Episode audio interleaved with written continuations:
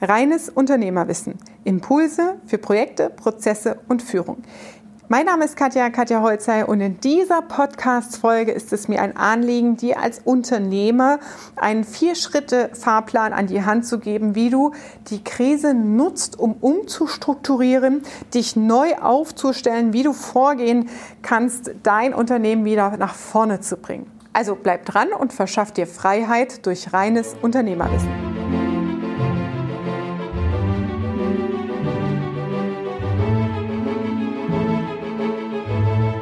Aktuell fragen sich viele Unternehmer, was kann ich überhaupt tun? Wie soll ich es tun?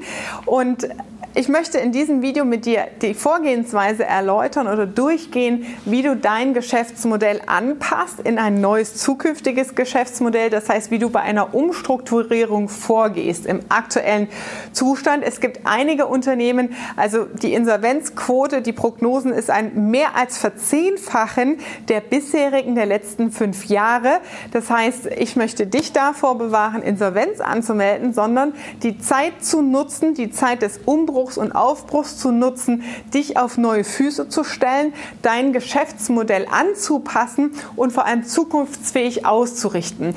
Schritt eins, was kann ich tun, ist natürlich eine Umstrukturierung, bedeutet alte Dinge loslassen und sich auf neue Dinge einlassen. Das macht sehr, sehr viel mit uns emotional als Unternehmer, weil wir viel zu oft an Dingen festhalten, die längst nicht mehr profitabel sind. Das heißt, das, was hier hilft an erster Stelle, ist ist, äh, sich Abstand zu verschaffen und die Perspektive zu verändern. Also wirklich mal von oben drauf zu schauen, auf Deutschland drauf zu schauen, international drauf zu schauen. Was passiert eigentlich gerade am Markt und wie verändert sich das? Beispielsweise Thema Gastronomie. Ich habe das neulich erst in Berlin erlebt. Durch diese ganzen Corona, nichts anfassen und berührungsfrei, haben Gastronomen jetzt solche QR-Codes definiert, wo du quasi selbst als Gast einscannst, die Speisekarte. Und die Kür ist natürlich, wenn du dann eine digitale Speisekarte hast und du selbst als Gast das ausführst. Das heißt, du hast ein digitales Tool eingeführt und sparst damit unglaublich Personalkosten. Ich finde es als Kunde finde ich es unverschämt, als Prozessexpertin finde ich es geil. Aber als Kunde verlagerst du natürlich wieder eine Tätigkeit zum Kunden. Er bestellt selbst, statt einen persönlichen Ansprechpartner, einen Kellner im Gespräch zu haben, der ein freundlich begrüßt, der soziale Kontakt fällt weg, eine digitale Bestellung erfolgt und ich zahle als Kunde sogar den gleichen Preis als vorher, weil es ist ja gerade Corona und ich muss kontaktfrei bestellen. Das heißt, es gibt sogar einen geilen offiziellen Grund, hinter dem ich so eine Prozessveränderung, eine Umstrukturierung verstecken kann. Als Unternehmer bedeutet das, ich habe viel weniger Personal auf der Fläche, die Bestellung aufnehmen kann und ich kann gleichzeitig viel mehr Bestellung aufnehmen. Heißt, ich brauche natürlich im Engpass in der Küche, muss ganz schlau agieren und die Stoßzeiten abpassen, sehr genau kalkulieren, Auswertungen fahren, an welchen Tagen, an welchen Uhrzeiten habe ich ähm, den höchsten Engpass und wie kann ich das in Dienstplänen abbilden. Das, das ist natürlich Umstrukturierung. Du hast ein Segment, das du anpasst und das bedeutet eine ja, Veränderung in anderen Prozessen ebenfalls.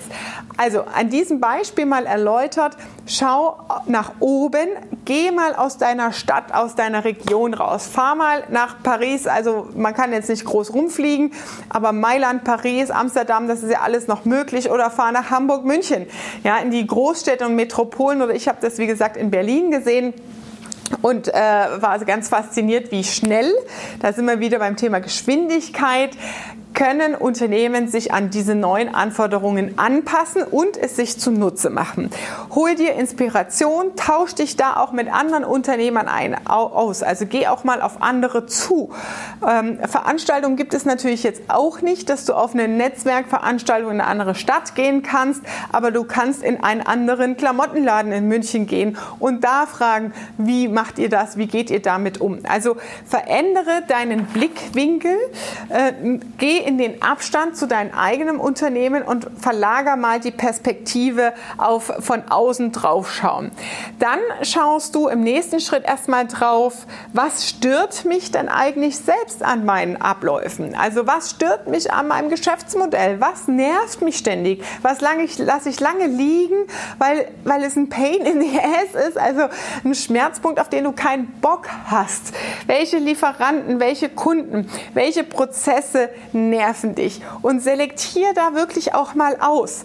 Traue dich, deine Produktstruktur oder deine Kundenstruktur anzupassen und zu sagen, das sind eigentlich Traumkunden und nutz die Gelegenheit, auch wenn gerade Stillstand ist, Tabula rasa zu sagen, von dieser Art Kunden hätte ich gern mehr. Und beschäftige dich dann damit, wie kann ich die über Social Media, über Online-Marketing oder andere Kanäle oder Kontaktpunkte, Vertriebsstrukturen für mich gewinnen? Welche Ansprache brauchen die und so weiter? Das sind wieder die nachgelagerten Prozessschritte. Also Schritt 1 ist erstmal zu schauen, was stört mich und das Gleiche ist, woran hänge ich? Wo sagen dein Umfeld, deine Ehefrau, dein Ehemann, alle deine Mitarbeiter, das müssten wir eigentlich schon längst abgeschafft haben. Das bringt nichts mehr. Die Kunden nerven nur. Das funktioniert nicht. Also schau hier auch, wo hast du dich vielleicht selbst verzettelt, emotional verzettelt, weil du der Meinung bist, es braucht irgendwie pinkfarbene Fahrräder auf allen Planeten und es will aber keiner die Dinger kaufen, nur du bist halt verliebt in diese Idee. Trenn dich davon.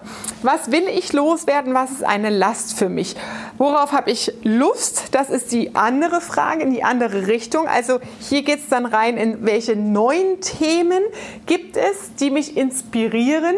Ich erlebe gerade immer wieder mit Trainerkollegen das Thema, hm, ich weiß nicht so richtig, ich bin gerade irgendwie zwischen 50 und 60 und soll ich mich jetzt mit diesem ganzen digitalen und Online-Thema und Online-Marketing überhaupt auseinandersetzen? Und das, was ich dann frage, ist ja, wann willst du denn in Rente gehen und wie lange willst du noch arbeiten? Oder willst du danach, nach der Rente ne, mit 70 oder so, auch immer noch einzeln vereinzelt arbeiten oder gar nicht mehr? Wie lang reicht denn dein Puffer? Was musst du noch tun?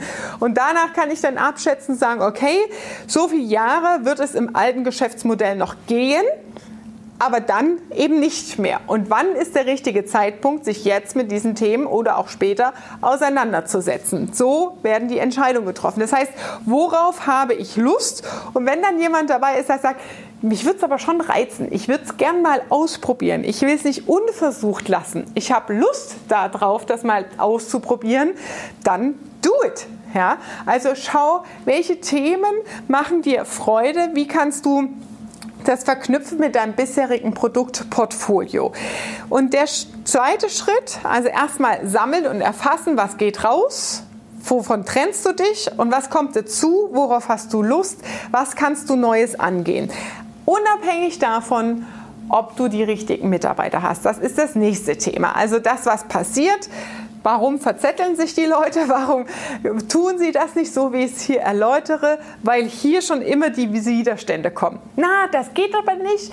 Die Tanja, die kann das aber nicht. Da habe ich keinen Mitarbeiter, dann finde ich nicht den richtigen Mitarbeiter und dann nölt der Kunde, wenn ich den absäbel. Das habe ich schon mal probiert. Das heißt, da wird hinten im Hinterstübchen hier schon wieder aufmunitioniert, warum es nicht geht. Blende das aus. Schritt 1 ist erstmal, was willst du und was willst du nicht. Und dann in Schritt 2 priorisierst du nach Quick Wins. Quick Wins sind Themen, wo du oder Tätigkeiten, Produkte, Ideen, wo du schnell zu Cash kommst, wo du ein Proof of Concept aufstellst, also ein Produkt, ein Inkrement, ein, einen kleinen Service, wo du sagen kannst, den bringe ich schnell auf die Straße, ohne riesen App-Entwicklung und riesen Personaleinsatz, sondern damit kann ich loslegen und das Neue, die neue Welt testen. Also schau hier nach den Quick Wins. Quick Wins können hier beim Löschen und raus äh, selektieren und abschneiden auch sein. Welche Lieferantenströme schneidest du ab? Wo hast du Lieferanten, die dir in deinen Prozessen immer Probleme bereiten? Habe ich auch schon gehabt. Kunden, die gesagt haben, ja, das liegt nicht an uns, die Lieferanten, die sind so satt, die können sich das einfach leisten. Und da gibt es natürlich auch Mechanismen und Stellhebel, dagegen zu wirken und dich zu wehren, denn die Lieferanten haben auch eine Priorisierung, wie sie ihre Kunden bedienen. Da gibt es natürlich auch Mechanismen, wie du dagegen halten kannst, um solche Schmerzen dir nicht einzukaufen, weil der Lieferant, der dich bedient, dir immer nur Scheiße auf den Hof stellt. Ähm, also wo kannst du dir Freiheit verschaffen? Das heißt, Quick Wins sind an der Stelle auch dich von solchen Mehrkosten und Mehraufwänden zu befreien. Punkt 3 ist dann natürlich einen sogenannten Maßnahmenplan zu erstellen. Das bedeutet, am besten erstellst du das mit deinen Mitarbeitern. Das ist was, was du hier die ersten zwei Punkte im Idealfall mit dir als Unternehmer ausmachst, dich mal zurückzuziehen, auch im Urlaub dir bewusst Gedanken zu machen, mit Abstand und anderer Perspektive von außen auf dein Unternehmen zu schauen und mal zu sortieren, was möchtest du angehen, was möchtest du loslassen. Und mit diesen Ideen und großen Themenblöcken steigst du dann mal in einen Termin ein mit deiner Mannschaft, mit deinem Team und definierst, was muss getan werden, um dieses Ziel zu erreichen. Das heißt, du brichst konkret runter und hier wird sich dann herausstellen, was funktioniert und was funktioniert nicht. Denn das Ping-Pong, das hier, was ich gerade gesagt habe, so im Inneren, der, das kleine Äffchen, das dir die Widerstände aufzeigt, deswegen geht es nicht, deswegen geht es nicht. Diese Antworten, die kommen spätestens hier. Ja? Nur begrenzt dich nicht hier in der Ideengenerierung, in der Kreativität, indem du hier schon Widerstände zulässt.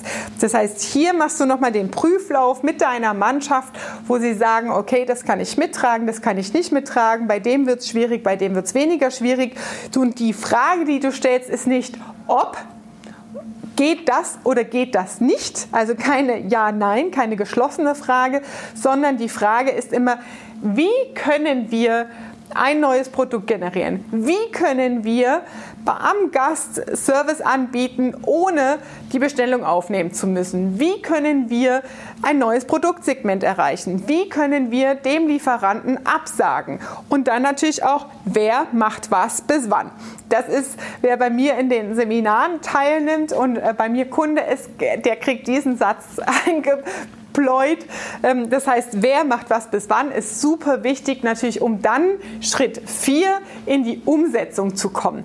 Das heißt, der Hebel in die Veränderung zu kommen, ist vorher mit dir als Unternehmer im Einklang zu sein, dich gezielt und strukturiert damit auseinanderzusetzen, dann diese Themen und Themen, äh, Blöcke, Projektthemen, Überschriften, neuen Segmente ins Team, in die Organisation zu tragen, einen konkreten Maßnahmenplan abzuleiten und durch den Maßnahmenplan, wer macht was bis wann, ist auch schon hinten terminiert. Wann geht ihr es an?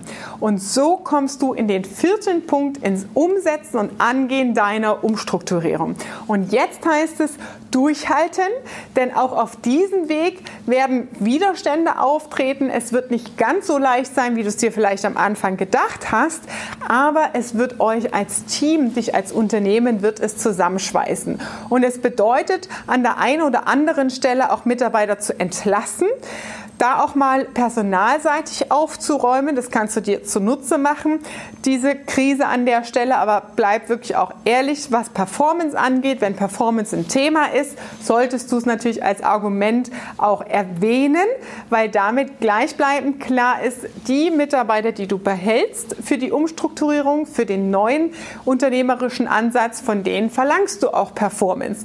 Und das ist etwas, das mir wirklich am Herzen liegt. Jetzt in der Krise Krise ganz klar zu haben, was ist unsere Aufgabe als Unternehmer.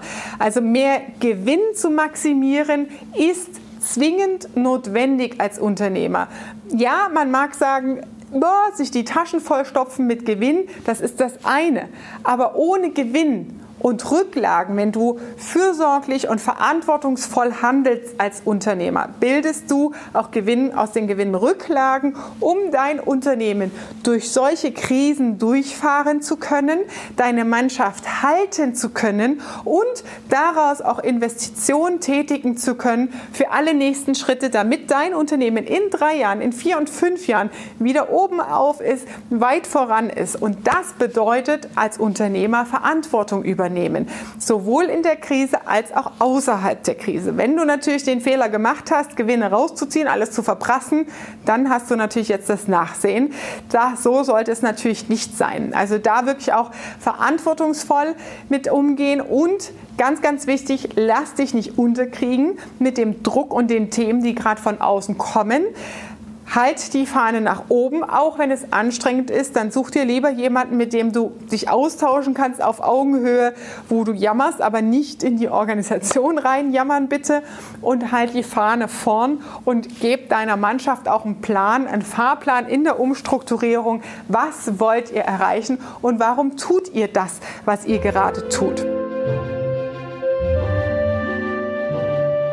Das war deine Dosis reines Unternehmerwissen für heute. Ich freue mich, dich auch beim nächsten Mal wieder hier zu begrüßen.